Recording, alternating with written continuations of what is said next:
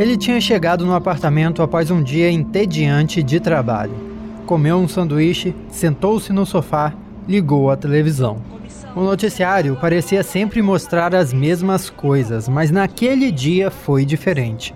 Tanto que ele até deixou o celular de lado para assistir. Estavam exibindo uma reportagem sobre o primeiro objeto aprimorado da cidade de São Paulo. E num trecho havia uma entrevista com a doutora Milagre, uma mulher de meia idade com óculos azuis e cabelos ruivos na altura dos ombros. Era uma cientista maga, milionária e muita gente a achava genial. Ela era a pessoa ideal para falar do primeiro objeto aprimorado da cidade porque ela mesma aprimorava objetos e os vendia por uma fortuna.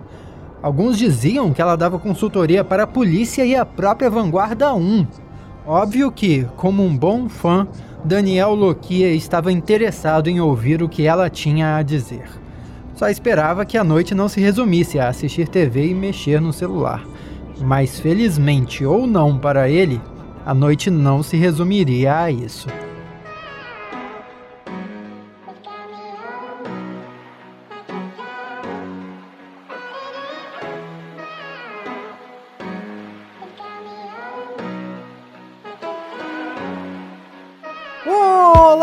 Vai? Tudo bem? Seja muito bem-vindo ao primeiro episódio do Loquia Verso, esse podcast prometido que vai apresentar o universo de super-heróis totalmente criado aqui no Brasil, que vai se passar aqui no Brasil e vai ter total apoio, colaboração, vai ser co-criado por todos vocês aí da audiência. Vai ser uma interação direta. Que bonito. E como esse é o primeiro episódio, tem muita coisa pra gente anunciar, porém, a primeira novidade aqui é que eu não estou sozinho. Vocês talvez já estejam ligados, mas estou aqui juntinho com meu querido Maidana. Diga oi aí, Maidana! Opa, e aí criançada, e aí garotada de casa, que delícia estar participando aqui desse maravilhoso projeto aí. Muito obrigado, Miguel Loquia, que me convidou.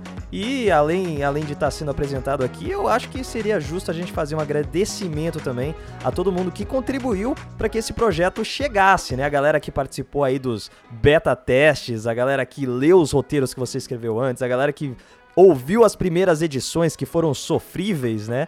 E principalmente os Nossa, artistas cara, que estão dando vida a esse projeto, né? Acho que aí você tem mais propriedade para falar, você que conversou com essa galera, essa galera que tá dando vida aos personagens que saíram da mente de Miguel Loquia, que vocês sabem que é uma loucura. Não, que isso, cara? Nossa, mas você sabe como esse projeto evoluiu, né, cara? Começou como uma coisa muito despretensiosa, eu ia só gravar o áudio e de repente várias pessoas foram aparecendo, unindo forças para esse podcast se tornar isso que é agora. E para quem não sabe, o queridíssimo Maidana aqui, ele faz toda a parte de sonorização do podcast, ele dá a vida a essa história basicamente. Fica incrível. Se o podcast está do formato que está agora, muito é devido ao trabalho dele. E levando adiante aí essa onda de agradecimentos, eu gostaria de agradecer aos artistas também que criaram as artes conceituais e desenvolveram as capas aqui dos episódios, que é o Pedro Caraça, que fez as artes conceituais de vários dos personagens, e o Ricardo Jaime, que está fazendo as capas dos episódios. Tão sensacional. Tá profissional o negócio aqui. Tá profissional ou não tá? Caramba, mano, eu tô, tô vendo isso aqui, eu tô abismado. Eu realmente quero ver esses personagens ganhando vida, né? Principalmente por, por essas artes maravilhosas. Que isso. Excelente. Tem uma forma de você aí que já ajudou pra caramba com o seu incentivo, com o seu apoio a fazer esse podcast sair do papel, você também pode continuar ajudando e ajudar ainda mais através do Padrim.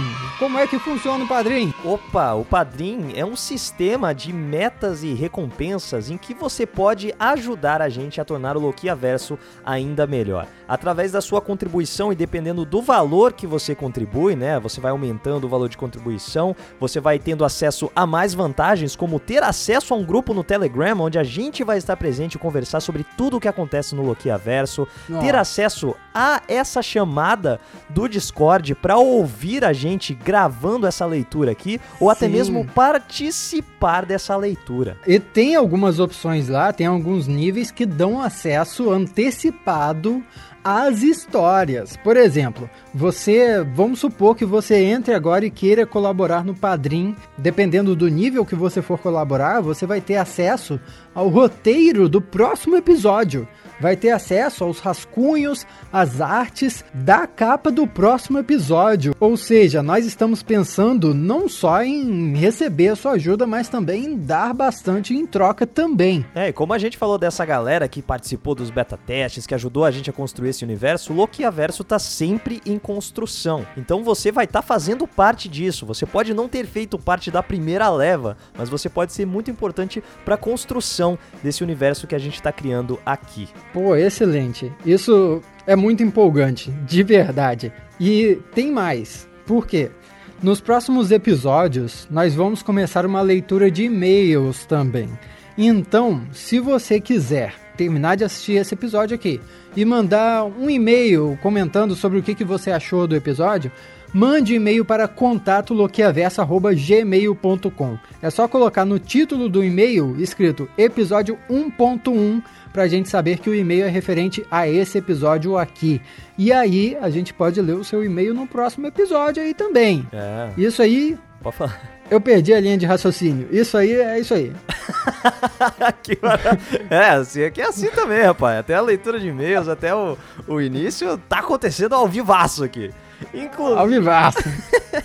Inclusive, você pode mandar é, teorias, né? O que você acha que vai acontecer de acordo com o que você ouviu no primeiro episódio. E não só isso, você pode influenciar diretamente o Loquia Verso como? Sugerindo o nome do nosso protagonista. Uou! Nossa, isso aí, isso aí eu tinha esquecido, você acredita?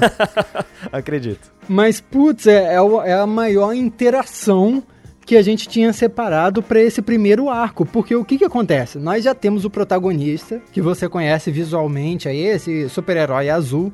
Porém, o nome de super-herói dele, o nome de vigilante, ainda não está definido. Não é mencionado nos primeiros episódios, exatamente para dar espaço para que você vá ouvindo a história dele, vá descobrindo os poderes dele e vá sugerindo nomes para ele. Porque o que acontece? Em algum momento dos próximos episódios, nós vamos anunciar aqui, ó, galera, acabou o período aqui de sugestão, porque nós teríamos separado essas sugestões e vamos colocar elas para votação. E aí você vai poder votar qual das sugestões vai ser o nome desse super-herói. Você pode definir qual o nome do super-herói principal do podcast Loquia Verso. Isso é grande pra caramba, é ou não é? Isso é um absurdo, mano. É a mesma coisa que você ter feito parte da equipe que escolheu o nome do Batman, do Homem de Ferro. Você pode estar presenciando a história sendo construída. É uma coisa absurda. Inclusive, uma coisa muito legal que você falou aí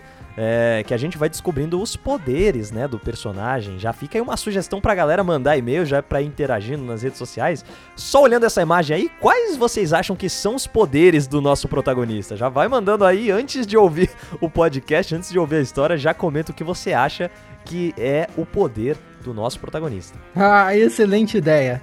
Eu quero saber, manda aí que eu quero saber. E eu prometo que eu não vou dar spoiler. Você não vai dar spoiler também não, né, Maidana? Não, não vou dar spoiler não. Se bem que a gente pode pode fazer um esquema aqui de, de tentar falar o nome do episódio no estilo Dragon Ball. Você lembra? Dragon Ball dava spoiler. Caraca, isso é muito clássico, né? Bora tentar?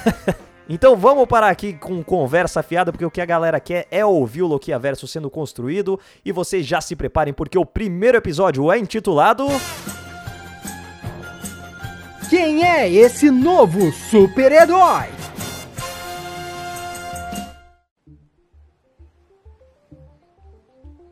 Daniel Loquia estava deitado no sofá quando ouviu a sirene da polícia ecoando de longe.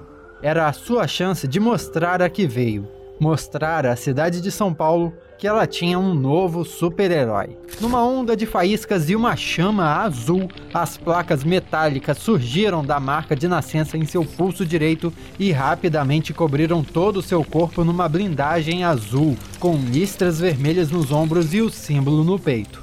Quando a máscara cobriu seu rosto, Daniel sentiu uma fisgada e um crack bem alto. Ah, não, depois de tanto tempo, isso não era para acontecer mais. Seus óculos caíram no chão, sem pernas. E o pior é que já era a segunda vez que eles quebravam da mesma forma desde quando chegou em São Paulo. Tomara que as pernas grudem com o Super Bonder de novo, porque não tem como eu comprar óculos novos. Daniel saltou pelos telhados e pelos prédios com uma facilidade descomunal. Atravessava o ar frio da noite enquanto ouvia buzinas, conversas distantes e a sirene da polícia cada vez mais próxima. Os sons da cidade chegavam muito mais longe indo para cima, e os edifícios, no geral, eram muito mais altos ali que na sua cidade natal. Seguir sirene de polícia muitas vezes não dava em nada, ele sabia porque já tentou mas dessa vez deu certo.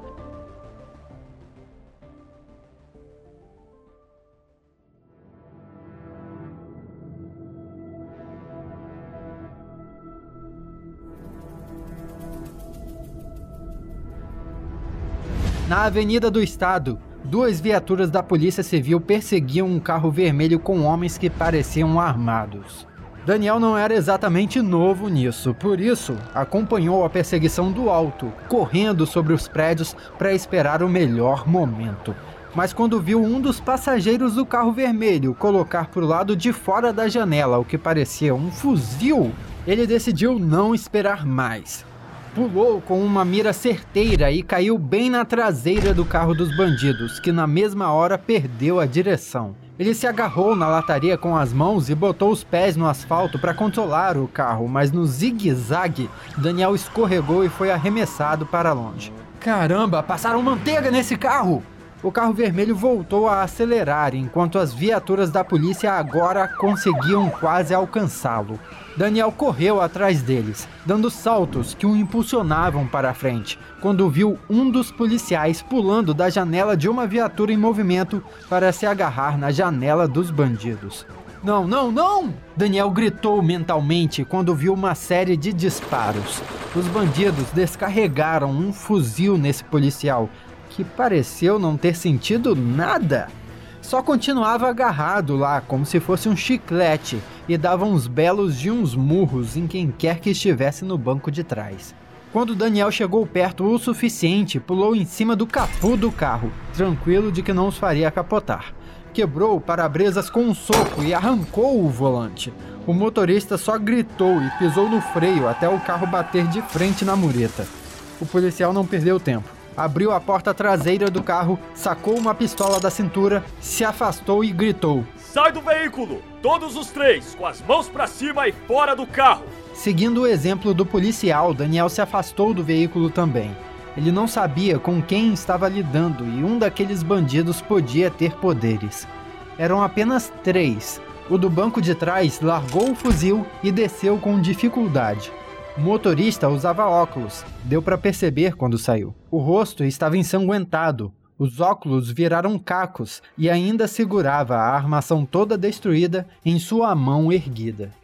Daniel não se conteve. É, isso aí Super Bonder não vai colar, meu amigo. O policial mantinha sua postura e parecia intacto, sem um arranhão. No peito do seu colete, uma águia branca de asas abertas então Daniel ligou os pontos. Aquele era o colete preto e aquele era o Garra, o grupo armado de repressão a roubos e assaltos da Polícia Civil de São Paulo. Quando pesquisou sobre os super-heróis de São Paulo, o colete preto era um dos mais discretos deles. Na verdade, era um falso, nem era um super de verdade, já que os poderes do colete preto vinham do próprio colete, que era um equipamento aprimorado em posse da Polícia Civil de São Paulo e já passara por diversos policiais. Num piscar de olhos, o colete preto já estava sendo apoiado pelos seus colegas, todos armados com pistolas e montando um perímetro em torno do carro acidentado. Eles todos pareciam se importar somente com um único que não havia descido, o meliante no banco carona. Foi quando um dos policiais falou: Sai de mansinho aí, Tunado! A gente te pegou! Não vai querer que os seus amiguinhos se machuquem mais, não é? Tunado, Daniel pensou. Nunca ouvi falar dele antes, deve ser um cara muito aleatório para não ser famoso. O tal tunado foi saindo lentamente do carro, mas de repente cortou a porta com a mão e a usou de escudo para se proteger dos vários disparos que a polícia fez. Ele brilhava quando usava os poderes, mas não era um brilho na pele. Era como se algo brilhasse dentro dele. E foi só tocar no chão que o asfalto vibrou como um terremoto e dissolveu. Os policiais se desequilibraram, alguns caíram no asfalto que virou uma areia preta. As pessoas que tinham parado na avenida por causa da confusão começaram a abandonar seus veículos e correr para longe. Tudo que a cidade precisava era mais esse motivo para engarrafamento. Tunado então correu na direção oposta à polícia e de encontro a Daniel, que estava pronto para imobilizá-lo, mas tomou um soco no peito que doeu. Doeu muito mais do que deveria. Aquela dor pegou o Daniel de surpresa e o Tunado teve espaço para fugir. Não é que ele era super forte, não, mas vibrava tão rápido que era como se seu punho atravessasse toda a molécula do que tocasse. E considerando que ele tinha cortado aquela porta do carro como se fosse um pudim, Daniel se sentiu sortudo por ter sobrevivido. O colete preto passou em perseguição, xingando, correndo com dificuldade no asfalto dissolvido. Os outros policiais já deviam considerar longe demais para arriscarem disparar na direção do bandido e as viaturas dificilmente se moveriam em cima daquele mar de areia preta. Mas apesar dos seus poderes, Tunado só corria na velocidade de um homem normal. Em dois pulos, Daniel alcançou ele. O soco veio vibrando o ar ao seu redor, como se fosse uma caixa de som potente emitindo um som grave. Mas esse truque não pegaria Daniel de novo desviou do soco, segurou e torceu o braço do bandido para acertar um chute em seu peito e o fazer voar uns 3 metros para trás. Eu sei Kung Fu, pensou Daniel. I know Kung Fu.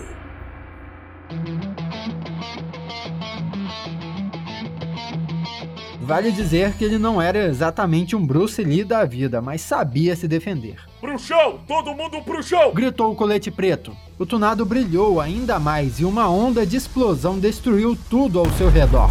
Foi mais uma vez como um som grave, muito forte, vibrando tudo. Por sorte, não havia ninguém muito próximo, a não ser Daniel, que voou tão longe que passou por cima dos policiais e aterrissou de cara na porta de chapa de um comércio fechado. Ouviu-se alguns disparos de pistola e aquela mesma explosão sonora mais duas vezes. Quando Daniel se levantou, todo dolorido, Tunado já havia escapado e o colete preto se reunia aos outros policiais depois de não ter sucesso em uma breve perseguição. Ei, você, tá bem? Um dos policiais se dirigiu ao Daniel. Tinha os cabelos e o bigode grisalhos e parecia velho demais, tanto para estar numa operação de campo, quanto para ter um porte físico como aquele. Nitidamente, era o homem em comando. Daniel respondeu com um joia. Quem é você? É da Vanguarda 1? Foi a Vanguarda 1 que te mandou? Daniel fez que não com a cabeça, deu com os ombros e abriu um pequeno espaço na sua blindagem, o suficiente para tirar um cartão de visitas do bolso. O policial recebeu o cartão de visitas que continha um nome de super-herói do Daniel e o seu arroba no Twitter. Obviamente ele pareceu perplexo. Mas. Peraí, que é isso? Você é mudo? Daniel fez que não, mas bateu com um dedo em cima da máscara azul. Eram os ossos do ofício. Com a armadura, por algum motivo, sua voz não saía. Ele já tentou driblar isso de muitas maneiras, mas falhou. No início de suas atividades super-heróicas, testou usar uma fantasia por baixo da armadura com o propósito de que, quando precisasse falar e o ambiente estivesse seguro o suficiente, bastasse recolher toda a armadura para dentro do seu braço, revelando a fantasia e sua identidade continuaria protegida. Porém, na primeira tentativa, já viu que não deu certo. Aquela chama e as faíscas que saíam com a blindagem de dentro da cicatriz em seu pulso acabavam queimando qualquer coisa que estivesse em seu braço direito, inclusive a fantasia. E isso revelava a cor da sua pele e a cicatriz no seu pulso, o que já criaria riscos demais. Ser um super com identidade pública tinha seus perigos e, assim como muitos, Daniel não queria viver com isso. Como consequência, ele se tornou um excelente mímico. Bom, talvez não tão excelente assim. Vanguarda 1, Colete Preto perguntou, chegando perto. Os outros policiais se focavam em revistar e imobilizar os dois bandidos presos. Não, O capitão não parava de analisar aquele cartão de visitas. é um rapaz novo, não te falei? Os grandões não mandaram nem o fantasma pra ajudar. Como sempre, eles não estão nos levando a sério. Os policiais concordaram em não exigir um depoimento de Daniel e o dispensaram. Ele se sentiu um inútil enquanto saltava pelos prédios de volta para casa.